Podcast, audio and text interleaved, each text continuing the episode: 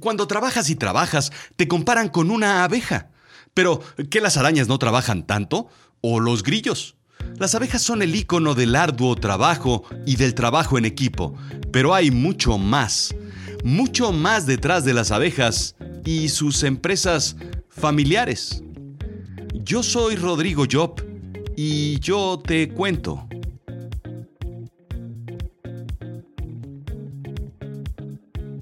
Ah, sí, y esto es Azul Chiclamino, la realidad de lo absurdo.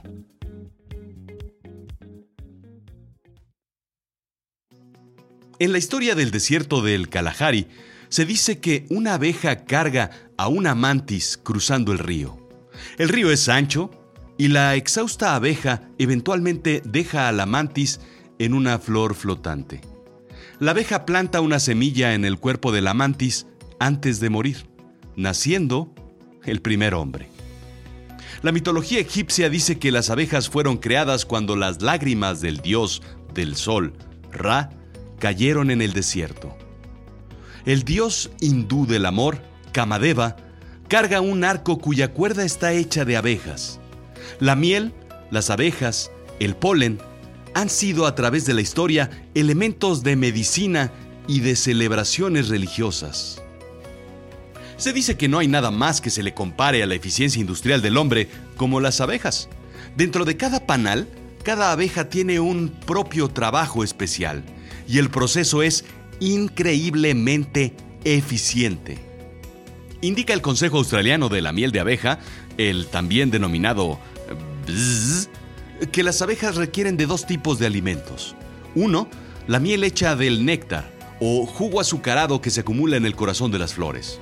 El otro, proveniente de las anteras de las flores, que contiene numerosos granos pequeños llamados polen. Mientras las abejas chupan el néctar de la flor, se almacenan en un estómago especial para miel, listo para ser transferido a las abejas melíferas de la colmena. Si tienen hambre, abren una pequeña válvula en el saco del néctar y una parte de la carga pasa al estómago para convertirse en alimento. Claro, como no hay sindicatos ni procesos complicados de negocio en la entrega y logística, esto nada se compara con un repartidor de bimbo o de Coca-Cola tomando un gansito o una fanta, pues, pues porque hace calor y sed. Las abejas son tan increíbles y eficientes que son capaces de cargar su propio peso en néctar y polen. Piensa, por ejemplo, en un avión que puede cargar una cuarta parte de su peso en carga Nada más. Así de eficientes son los bichitos. Cuando sus sacos están llenos de néctar, la abeja vuelve a la colmena. El néctar se entrega entonces a una de las abejas interiores de boca en boca y de abeja en abeja, hasta que la humedad del néctar se reduce del 70% al 20%, convirtiéndolo, sí, en miel. Finalmente la miel se coloca en celdas de almacenamiento y se cubre con cera de abejas en preparación para la llegada de las abejas recién nacidas. El polen se mezcla entonces con el néctar para hacer pan de abeja, que sirve para alimentar a las larvas. Las mamilas, el móvil con música de Twinkle Twinkle y la frazada de pollito, pues. Pero antes de regresar al trabajo, la abeja se peina, se limpia, y se atiende. No por coqueta, sino porque así es más eficiente trabajando. Cualquier conductor de Uber que se respeta lava su unidad todos los días, se pone corbata y se acicala galantemente, pues. ¿Qué volé? Se requieren 300 abejas trabajando tres semanas para recolectar 450 gramos de miel. En promedio, una colmena tiene 40.000 abejas. Pero algo fantástico sucede en una colmena. La reina es su centro. Es la abeja más grande y su cuerpo está diseñado para la puesta de huevos. Antes de depositarlos, ella inspecciona cada una de las celdas para asegurar que los trabajadores las limpiaron adecuadamente. Ella es la CEO o la directora general de la Colmena National Honey Corporation, para que me entiendas. Pero hay un momento en el que la colmena necesita una nueva reina. La jalea real alimenta a las larvas elegidas y la primera en emergir destruye a las demás candidatas. Así sale en un vuelo de cinco días de apareamiento y ahí comienza el trabajo. entrega de huevos fértiles en la colmena. La vieja reina sale con un enjambre de abejas para establecerse en otro sitio. Desterrada, digamos, descolmenizada más bien, ¿no? Esta es la parte interesante. Todas las abejas son hermanas. Bueno, medias hermanas al menos, o primas o tías en el peor de los casos. El panal, el panal es una empresa familiar. La única diferencia es que ellas no se pelean porque bebiste leche directamente del cartón. Tampoco se recriminan por haberles regalado tres pares de calcetines tejidos en Navidad o por haber vomitado en la alfombra de la colmena, por haber bebido demasiada aguamiel en la fiesta de inauguración de la colmena del granero abandonado de la granja de la esquina. Hacen miel y hacen jalea real. Hacen cera y hacen propóleo. Recolectan polen, trabajan mucho, muchísimo. No más les falta lavar y planchar ajeno. Trabajan tanto, tanto como el obrero, albañil o carpintero de una película de Pedro Infante. Trabajan tanto como tú o como el más fiel de tus empleados.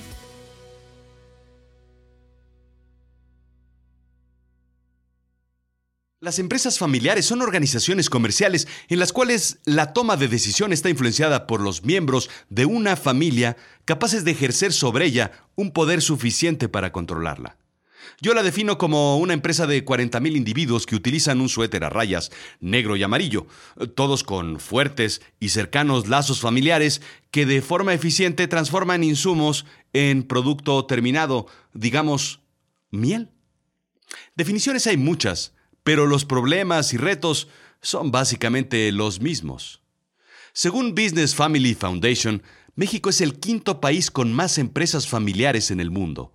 Estados Unidos es el número uno y en Europa hay una gran tradición de empresas familiares, pero en Latinoamérica México es el primero.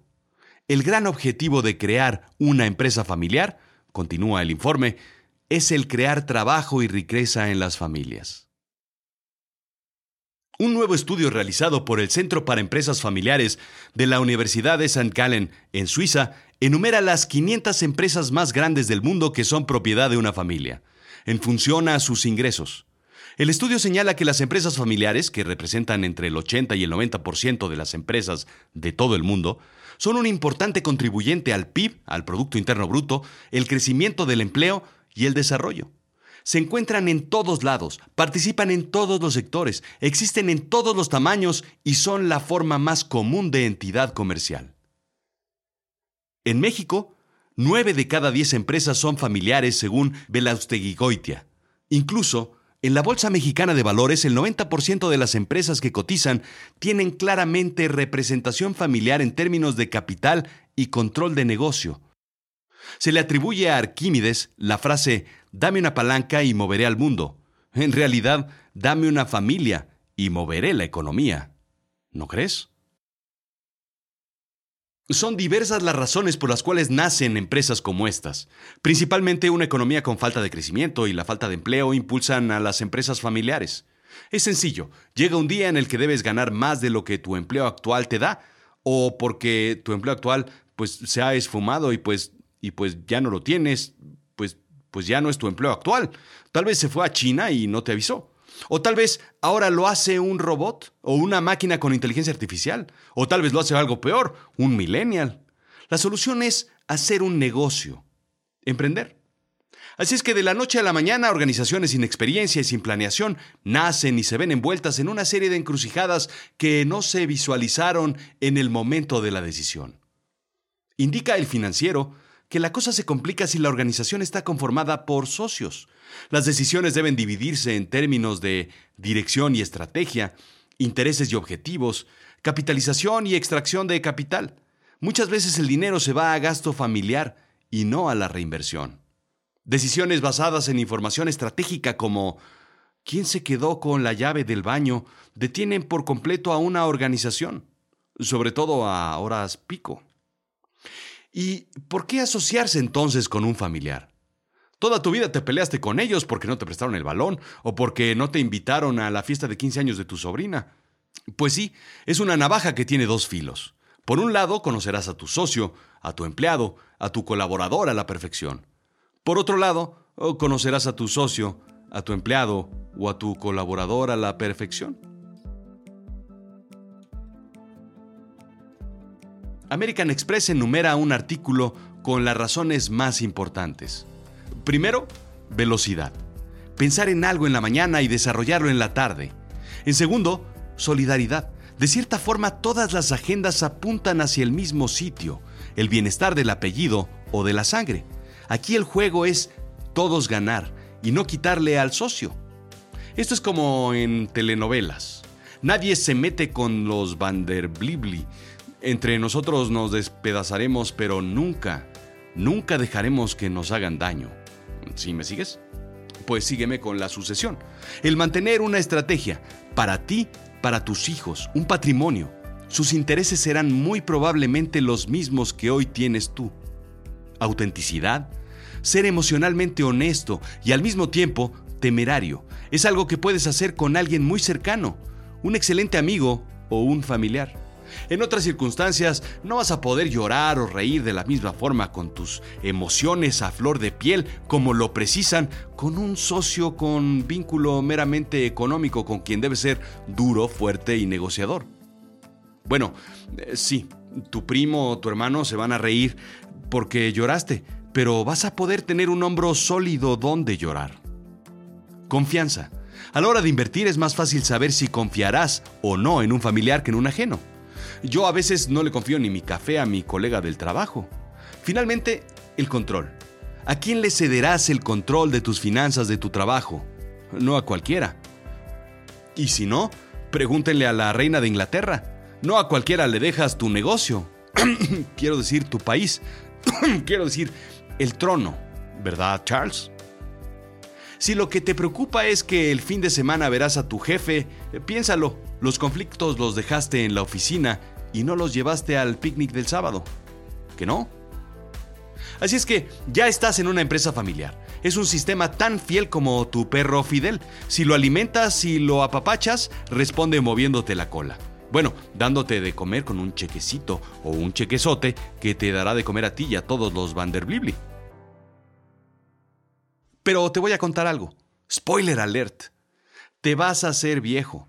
Necesitas que alguien maneje el negocio cuando tú lo dejes o te retires o te vayas con los tenis por delante. Necesitas un plan de sucesión. Lo tiene la realeza. Lo tiene incluso las abejas. Vamos, hasta don Corleone lo tenía. Y tú jamás pensaste en ese día. En nuestra cultura mexicana la familia es lo más importante. Gestionar el negocio familiar de manera institucional implica todo un reto. Únicamente el 30% de los negocios familiares sobreviven la transición de la primera generación a la segunda y solo el 12% alcanza una tercera, indica Forbes Magazine. Abuelo rico, padre millonario, hijo miserable es el cliché, pero en realidad hablamos de abuelo con negocio, padre 50-50, hijo muy probablemente trabajando para el abuelo, pero para el abuelo de alguien más. La sucesión se considera el reto más importante de las organizaciones familiares. Ya vimos por qué.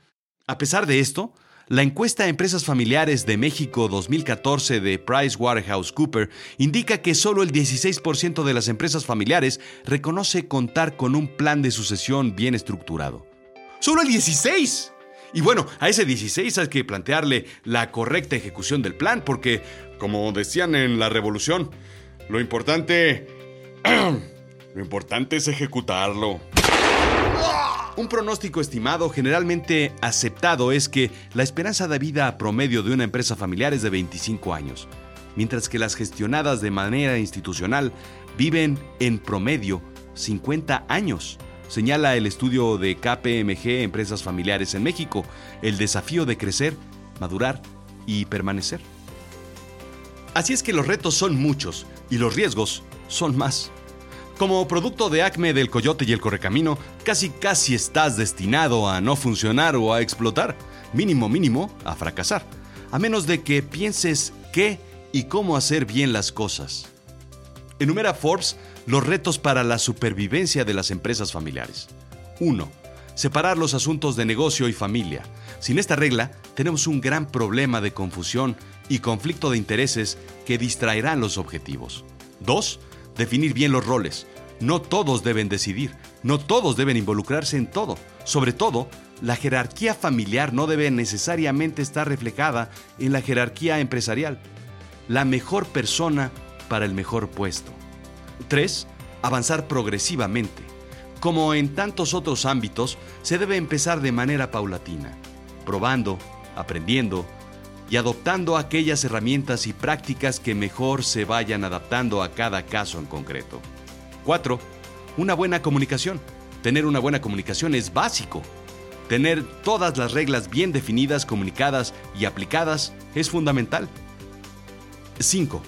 Visión holística. La empresa familiar es un tipo de organización poliédrica. Convergen muchos intereses y se tratan de abordar diferentes retos. Se necesita un cuidado y equilibrio magistral para gestionar asuntos de negocio, generalmente marcados por parámetros financieros, con aquellos de familia, donde predominan las cuestiones socioemocionales. Y 6. Contar con ayuda en el proceso.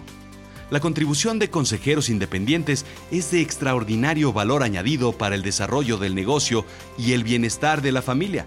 Además de contar con consejo de administración y un consejo de familia que sean separados y no precisamente que sean los mismos miembros.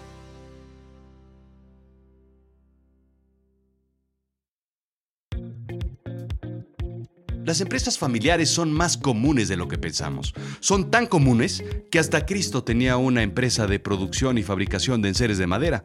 Bueno, era carpintero junto con su papá, pero era una empresa de dos, una empresa a fin de cuentas. Te aseguro que pagaba impuestos y que daba garantía porque pues, pues, pues, pues por la palabra del Señor. Pero en fin. Y si hay algo que es seguro es que el camino es cuesta arriba, empedrado con lluvia, tal vez granizo o nieve, con zapatos de tap y suela lisa, cargando una docena de huevos en cada mano. Así de difícil será la cuesta hacia arriba. Pero nada se compara con tener a tu lado a tu familia para sortear esos retos.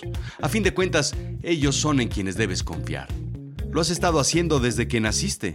Y si eso no es para ti, pues más fácil búscate otra familia. Loba, tal vez como Rómulo y Remo. A ellos, a ellos sí les funcionó, ¿no crees? Esto fue Azul Chiclamino, la realidad de lo absurdo. Yo soy Rodrigo Job. Sígueme, pues ya sabes dónde seguirme, ¿no? O cómo llegaste aquí a escucharme. Pero te voy a recomendar algo. Si quieres ayuda, no estás solo. ¿Qué tal llamar a mis amigos de Factum Intelligence? Son un sofisticado equipo de consultores, una red de expertos especializados en crecimiento, consolidación y continuidad de empresas familiares. Así es que toma un lápiz y apunta. Bueno, bueno, un lápiz y un papel, no apuntes en la mesa. Aquí te espero. www.factumintelligence.com. Acuérdate con doble. Un teléfono en la Ciudad de México 5255 5005 6709. O escríbeles atención arroba factumintelligence.com. Sí, con doble L. ¿Qué volé?